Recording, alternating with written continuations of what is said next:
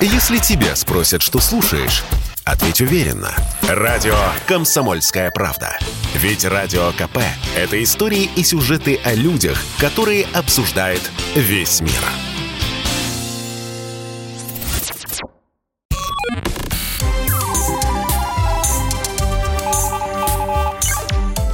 Передача данных. Здравствуйте, друзья! В эфире передача данных. Меня зовут Мария Баченина. В гостях у меня сегодня научный журналист, известный популяризатор науки, автор книги «Введение в поведение» Борис Жуков. Здравствуйте! Добро пожаловать! Здравствуйте! Борис Борисович, я хотела про кошек и собак. Представляете, столько лет существует передача данных, и ни разу, ни разу мы про этих самых популярных домашних животных не говорили. А ведь мир делится на фанатов. Кошечки и собаки. Котики, да, сейчас говорят, котики. Котики – это вообще да. все в нашей жизни. Правда ведь? Ну, оно очень, как на моей памяти, можно сказать, стало всем, э, что я помню еще там где-то в середине 90-х, скажем так, что для дам это еще туда-сюда – а для мужчины, взрослого, значит, социально успешного, тяга к кошкам было ну, так на уровне чудаковатости. А сейчас все поменялось. Поскольку я, поскольку я старый кошатник, я просто вот заметил, как это изменилось буквально там за каких-то 15-20 лет. Ну, раз вы кошатник, я, во-первых, это очень уважаю, потому что у меня вся семья, включая мужчин, тоже кошатники со стажем. Вот что вас самого больше всего удивляет в кошках? я бы сказал, способность сохранять независимость, будучи полностью зависимыми. Кошка полностью зависит от человека. Он может с ней сделать все, что захочет. При этом она ведет себя так, как будто это она ему делает одолжение. Это точно. Но вот, кстати, почему так происходит? Ведь не зря существует эта фраза расхожая «кошка гуляет сама по себе» и не воспринимает, получается, хозяина как человека, или она только делает вид? Нет, почему не воспринимает? Она очень хорошо воспринимает. Э, кошки, бывает, очень сильно привязываются к хозяевам. Э, даже вот моя кошка, которая вообще так, э, скажем так, довольно мизантропическое животное, тем не менее она предпочитает быть там, где хозяева. Вот uh-huh. все на кухне, значит, и ей надо там. Все в комнате, значит, и она там. Э, при том, что она держит дистанцию, там все дела. Кошки, почему, собственно, о них такая слава, они, они не выполняют команд, они не знают, что такое подчинение – вот она может, с ней надо договариваться. Э, приказать ей, ну, в общем, дело бесполезно. А как же знаменитая брысь? Ну, не, ну, брысь тут уж никуда не деться. Еще и веник показать можно. Тапок еще понятно. есть версия, да, тапок. Или тапок там, или у моей первой кошки это была газета. Mm. Вот свернутая газета означала, что марш отсюда немедленно. Вот, но это никуда не деться, это прямая э, угроза. А вот, э, значит, действительно, что-то есть скомандовать, это дело довольно бесполезное. Там даже вот в цирках, э, когда существует этот кошачий цирк... Да, Куклачев. Э, ну вот, в частности, Куклачев, и конкретно он говорил, что все трюки они придумывают сами. Единственное, так сказать, что я делаю, это добиваюсь того, чтобы они это делали по команде перед публикой. И то, говорит, очень непросто. А так... Э, Команду не дать. Хорошо. Может очень много чему научиться, но ее невозможно ничему научить. Угу. Это то, что удивляет в кошках. А в собаках? Да. Ну, тут мне судить э, все-таки самое, наверное, несколько труднее, потому что значит, у меня отношения с собаками всегда были на некоторой дистанции. То есть я с некоторыми дружил, я как-то, в общем, никогда от собак не страдал, но это всегда было не мое животное. Вот. И тут меня, пожалуй, удивляет больше всего разница между собаками, вот такими вот нашими нормальными домашними, которые взяли щеночком и вырастили в человеческой семье, и собаками, которые выросли сами по себе. Ну, то есть это дикие просто... псы такие, да? Ну, они даже не обязательно дикие, они, в частности, как бы ничьи, э, там, скажем, общепоселковые. Вот. Это просто два разных животных, совершенно разных. Вот эта вот собака, которая боготворит своего хозяина и вообще там за него готова в огонь и в воду и не знаю чего, и любое его слово – это просто закон.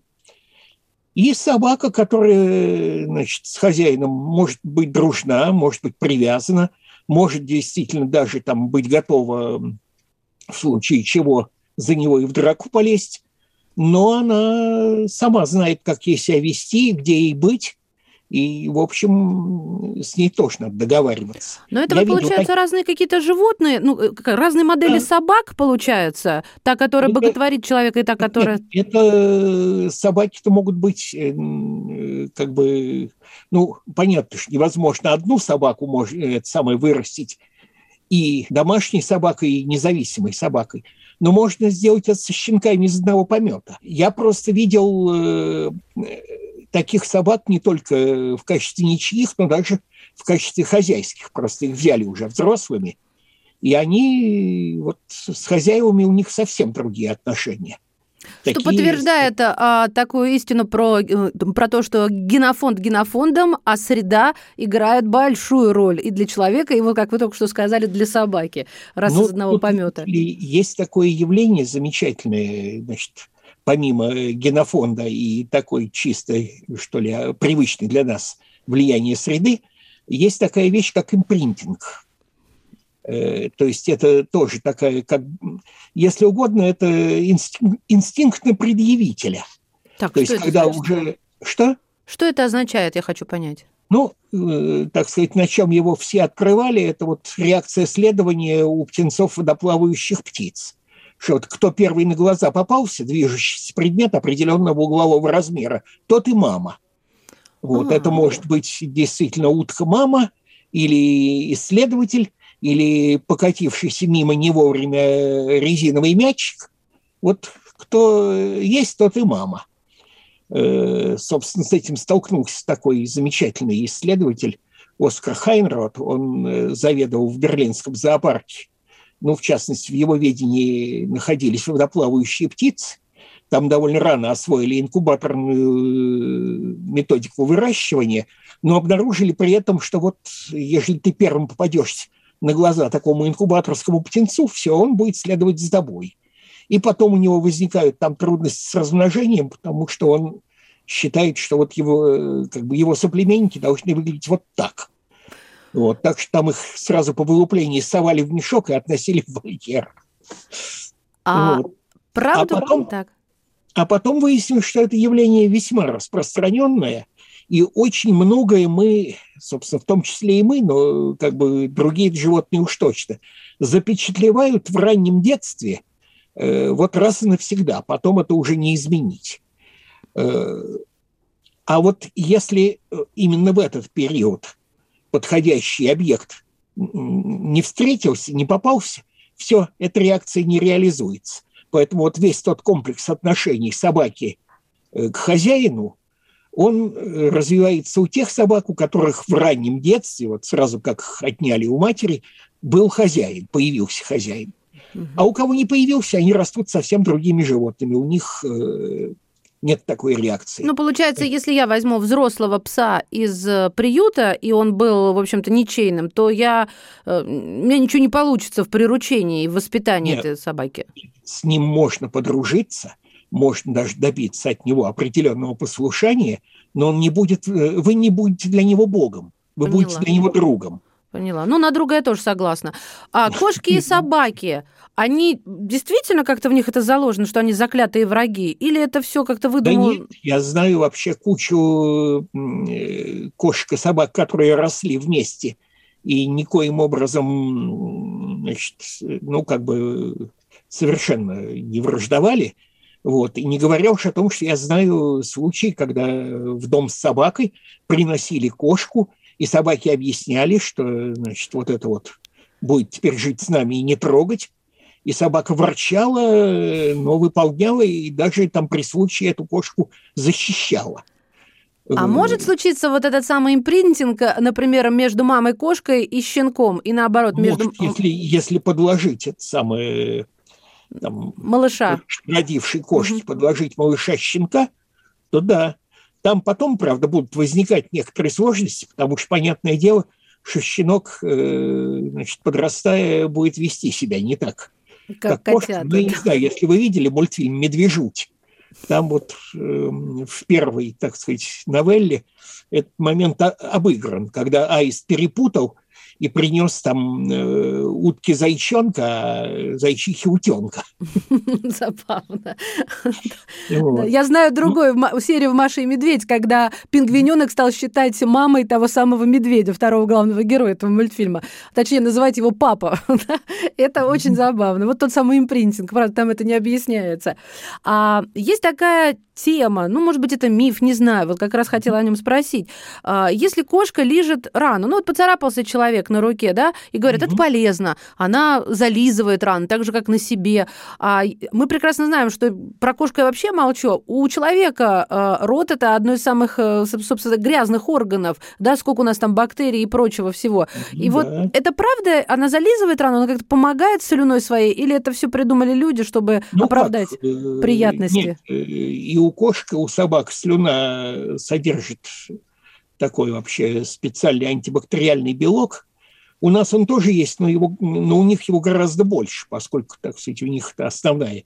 У них нет зеленки и йода и бинтов, да. Да, вот, ну, как бы у нас они тоже исторически недавно появились, что все-таки наш вид, то есть даже как вид, а не как отдельная ветвь эволюционная, существует там по нынешним оценкам что-то около 300 тысяч лет, э, ну и сколько из них у нас есть зеленка э, и йод. Мы прервемся буквально на несколько мгновений и вернемся к передаче данных. В гостях популяризатор науки Борис Жуков. Если тебя спросят, что слушаешь, ответь уверенно. Радио «Комсомольская правда». Ведь Радио КП – это самые оперативные и проверенные новости.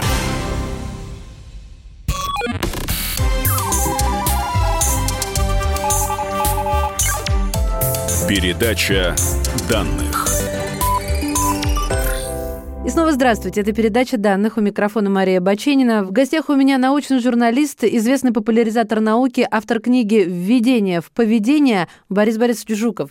А вот знаете, еще такое. Кошка ложится на хозяина, ну или, я не знаю, на члена семьи, а вот на то место, где вроде как болит. Тоже ходят слухи. У меня мама очень любит про это говорить, что ей Тина вылечивает вот этот орган, да. этот орган. Ну, вместе с Тиной Кашпировской, Алан Чумак. В общем, ну, у мамы свой ну, полдоктора здоров. Э, да, мне об этом рассказывал человек, с которым я в больнице лежал, когда у него, он сердечник, и когда у него там начинает э, болеть и ныть сердце, э, значит, кошка приходит, ложится, он начинает ее гладить, засыпает, а потом, когда просыпается, кошки уже нет, значит, и ничего не болит. Так. Вот. Ну, тут что можно сказать, что, во-первых, действительно у кошек есть такая манера приходить на грудь лежащему человеку там, и ожидать ласки. Иногда даже его поторапливать так, лапами массировать подбородок, как котенок массирует во имя матери. Ну вот моя кошка нынешняя научилась это делать только на 12 году жизни.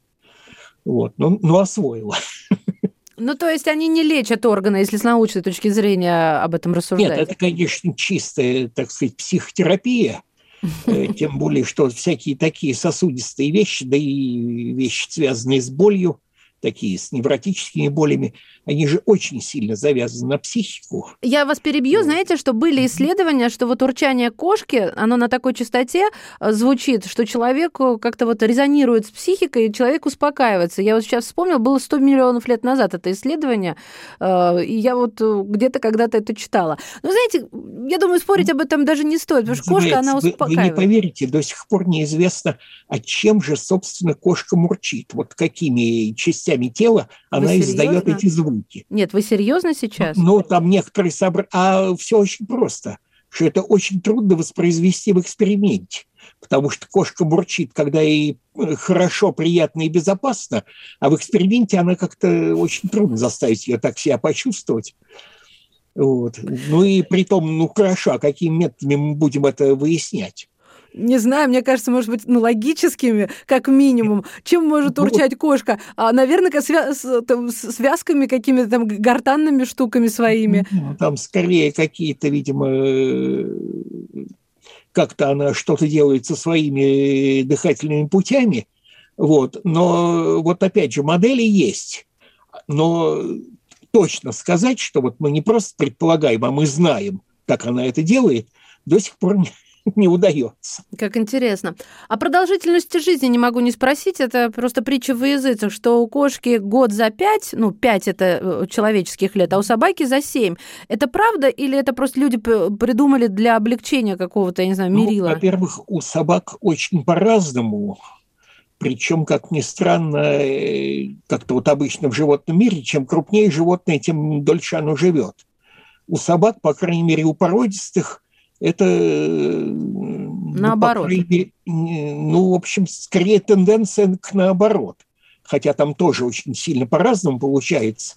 Вот. Но вот действительно, что мелкие собаки, там, прожившие лет 20, это как бы дело обычное. А вот крупные собаки столько не живут почему-то. Угу. Вот. Не очень понятно почему, но поскольку с этой самой видовой продолжительностью жизни вообще не очень понятно, почему э, есть там, это самое, разные теории, и каждый из них одни факты объясняет хорошо, а другие никак. Вот. У кошки можно, в принципе, так прикидочно считать, что год за пять, но у нее немножко другая структура жизни. Э, человек вообще в этом смысле она нормальная. Это мы э, очень странные существа – у которых, во-первых, очень сильно затянутое детство, то есть ни у кого оно не занимает э, такую столько часть времени, жизни, да. как у нас. Ну, столько времени это ладно, а просто вот такую часть жизни. У всех, в общем, оно гораздо короче. Э, кошка, вот э, там даже меньше, чем через год после рождения, уже половозрелая. Вот. Ну, у котов там чуть подольше, но это связано не с тем, что они не могут, а с тем, что более взрослые коты их к этому не допускают. А так там годовалого кота тоже можем размножать. Ну, вот. Э, при том, что ну, нормальная значит, продолжительность кошачьей жизни, ну уж лет 15 так точно. Ну вот прикиньте, что было бы, если бы мы в 5 лет были половозрелыми. Ну да проблема ну, перенаселения планеты показалась бы цветочками нам, ну, мне кажется. Это большой вопрос, но, но дело не в этом. Это просто для нас это совершенно не... Даже вот странно подумать об в, этом. В этой части жизни никак не проецируется там ни в какой пропорции. Собаки, они всегда но... были другом человека с самых древних времен? Ну, опять же, что, видимо, это все-таки действительно было первое животное, так или иначе привившееся к человеку, Правда, э, то животное, которое это сделало, э, мы бы сейчас назвали волк. Угу. Вот. Ну и, собственно, да, в нынешней биологической систематике э, значит, собака числится под видом волка. Вот. Хотя это, на мой взгляд, глубоко неправильно. А что правильно, на ваш взгляд? Нет, я думаю, что тут как раз имело смысл оставить линеевскую канис фамилиарис, угу. то есть как самостоятельный вид – потому что мы фактически создали действительно новый самостоятельный вид псовых. Я имею в виду собак вольных, угу. городских, что это вид с собственной морфологией, правда, очень разнообразный, и с собственной экологией, не совпадающей ни с экологией волка, ни с экологией шакала, ни с чьей. Вот так не живет никто, так живут только они. И, в общем, это, конечно, самостоятельный вид с очевидностью. Но, тем не Тем менее, менее, получается... По правилам нынешней систематики они угу. числятся под видом волка. Это да. Canis lupus familiaris. А, тем не менее, получается, правильно ли я вас услышала, что древний человек, он все-таки э, вместо собаки, ну как, имел волка? Он не вместо собаки. Собак не было. А, были вот. волки. И были волчьи стаи. Ну и там есть, опять же, поскольку никто при этом не присутствовал, там есть разные модели, как вообще это могло произойти. Что известно, например, э, ну вот э, там есть в Африке некое место, я, конечно, сейчас не вспомню его название, там просто городская свалка, и возле нее живет стая павианов, ну, не самые близкие родственники человека, но все-таки кое-какие, э, какие-никакие, а настоящие обезьяны. И стая значит, местных собак бездомных – и там эти павианы там таскают щенков, какие-то у них, э, ну, таскают в основном подростки павианы, конечно. Вот, какие-то у них это самые совместные бывают и это самое. А если туда явится кто-то посторонний, неважно, собаки или обезьяны, или люди, то вот против них выступают единым фронтом. Интересно. Вот. Возможно, что-то подобное было значит, у древних людей и волков. Возможно, они просто ходили за одними и теми же стадами копытных, и там уж так сказать, если Подружились. Одни... Против ну, кого дружить то, будем, как говорится, вот, да? Вот да, против кого, поскольку те и другие, так сказать, те, достаточно территориальные. Жрать хотели те и другие. И при этом одни да. дневные, а другие ночные. Угу. То получается, что, значит, это днем люди несут караульную службу, Вокруг ночью волки. Да. А вот волк и собака, а кто умнее, кто сильнее? Ну, как сильнее, это как раз вопрос простой, что если, так сказать, волк относится к собаке не как к возможному там, э, не как к соплеменнику, а как к добыче, у собаки шансов нет. Просто вот даже, даже у большой, собаку, серьезной волкодавы. Даже большой, э, ну вот волкодавы, они, конечно, волкодавы, но только им всем обязательно защищают горло э, такими ошейниками. Потому что э, если этого не сделать, волк просто э, значит, одним движением челюстей э, порвет им крупный сосуд на шее и все. Вот, Это ну, у него не... заложено, да, вот просто рвать горло сразу же у жертвы. Ну вот удивительно, что почему у собак не заложено это дело защищать. Вот. Но это да, это сам, на самом деле совершенно разные вещи. Что, скажем, когда волк действительно атакует собаку как добычу, и когда волк, э, ну, скажем, вот бывали такие случаи, когда там волков поистребили, одинокий самец-волк, э, значит, подруги ему найти негде, он там идет в поселок, э, особенно когда чует текущую суку, ну, а там местные кобели. Так вот, с ними он дерется по правилам, то есть он не рвет им глотку, хотя мог бы это моментально сделать, а дерется так, как дрался бы с соперниками-волками. Кодекс чести существует у волков? Ух ты! Да, Нет, я, знаете, я волков, я еще со времен а, Владимира Семеновича Высоцкого песни к волкам имею, так сказать, уважение как минимум. Вот с детства, видимо, это в меня он вбил своими аккордами. А вот как бы про кодекс чести. Но я думала, что это просто, знаете, ну как э, красота поэзии. Ну да? вот это можно называть кодексом чести или это самое. На самом деле у волков тоже все сложно – что вот со своими они будут драться вот так, по рыцарским правилам. А при этом забредет на территорию стаи чужой волк, порвут, не задумываясь. Как тузик грелку. Вот да, к сожалению. Там уже это, на чужих кодекс чести не распространяется. Ну, в общем-то, в любви, как на войне, все средства хороши. Борис Борисович, я от всей души благодарю вас за то, что нашли время и э, поговорили, ну, действительно, Борис Борисович Жуков, научный журналист, известный популяризатор науки, лектор, автор книги «Введение в поведение» был сегодня в передаче данных. Спасибо большое. Спасибо вам. Передача данных.